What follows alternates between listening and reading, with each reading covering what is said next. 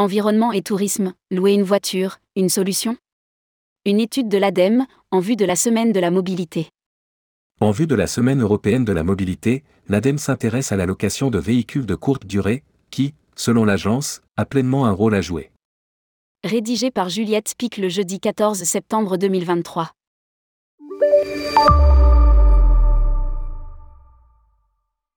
Partir en vacances sans la voiture, quoi de plus écologique?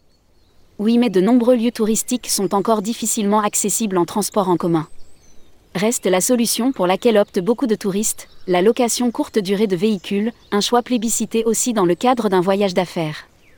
Alors que la semaine européenne de la mobilité débutera ce samedi 16 septembre 2023 et se tiendra jusqu'au vendredi 22, l'ADEME met en lumière une étude publiée cet été, Contribution de la filière location courte durée à la transition environnementale et à l'économie française. Cette étude a été réalisée par Mobilian, syndicat patronal de la mobilité. Une position à la fois juge et partie qui fera sans doute un peu relativiser le propos, mais le financement de l'étude par l'ADEME devrait être gage de sérieux.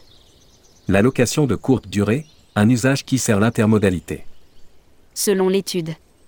Avec un taux d'occupation moyen s'élevant à 2,19 passagers par voiture louée, la location ponctuelle d'un véhicule participe au recul de l'autosolisme en France et s'inscrit dans la stratégie du gouvernement d'accélération des usages collectifs de moyens de transport habituellement individuellement. Cet usage ponctuel, nous explique Mobilian et l'ADEME, vient appuyer une politique d'intermodalité là où la voiture individuelle l'empêche. D'autant, souligne l'étude, le maillage des loueurs sur le territoire est très dense, il occupe 90% du territoire, et peut donc facilement compléter l'utilisation d'un train, d'un bus, d'un vélo. Les auteurs s'appuient sur trois études de cas, qui sont en réalité les trois typologies d'utilisateurs, une location loisir, une location dans le cadre d'un déplacement professionnel mais aussi une location de flotte pour une entreprise, puisqu'on considère comme location de courte durée une location de moins de deux ans. Tout cumulé, il en résulte effectivement que le premier motif de location est un trajet intermodal pour les premiers ou derniers kilomètres. Le deuxième est l'absence de véhicule individuel. Si pour les auteurs, cela appuie le constat de l'intermodalité, on peut y lire tout autre chose et regretter que la voiture semble rester le réflexe numéro 1, on remplace une voiture qu'on n'a pas part. Une voiture qu'on loue.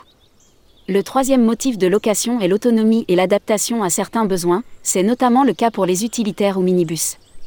Lire aussi, appel à projet, l'ADEME lance un fonds tourisme durable 2023. Développer une offre alternative. L'usage d'un véhicule loué, donc partagé, est vertueux pour les politiques publiques qui visent à soutenir le report modal et accompagner la transition de la possession à l'usage quand et où cela est possible. Indique l'étude dans sa conclusion. Elle montre effectivement la place de la location courte durée de voitures dans l'intermodalité en France. Elle pointe aussi que la voiture est toujours ressentie comme nécessaire, mais qu'il est possible, via la location, d'en réduire l'impact. Pourquoi ne pas aller plus loin? Il pourrait être intéressant de développer une offre de mobilité alternative. Une entreprise pourrait par exemple développer une flotte de vélos électriques ou inciter ses salariés à coupler la location de voitures au covoiturage entre collègues.